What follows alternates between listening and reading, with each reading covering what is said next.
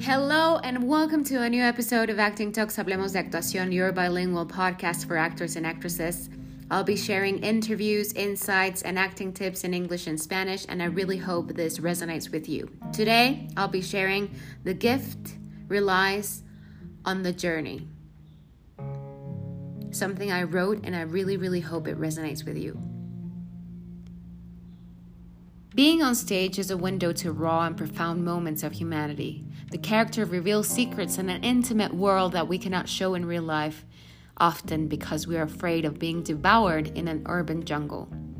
On stage, as an audience, you can see how fragile and complex humanity is. You can see how the character wears his own social masks.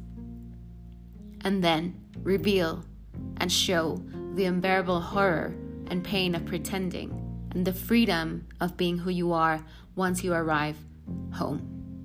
As an audience, we are relieved to understand that intimate moment that the character lives.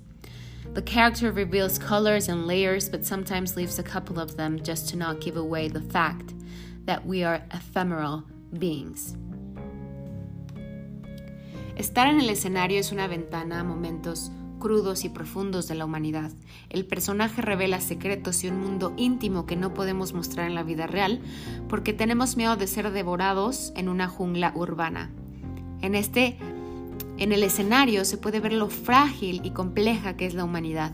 Puedes ver cómo el personaje usa su propia máscara social y luego muestra el insoportable horror y el dolor de fingir. Y a su vez, una vez que llega a casa, muestra lo libre que es y esta ventana hacia la libertad de la intimidad.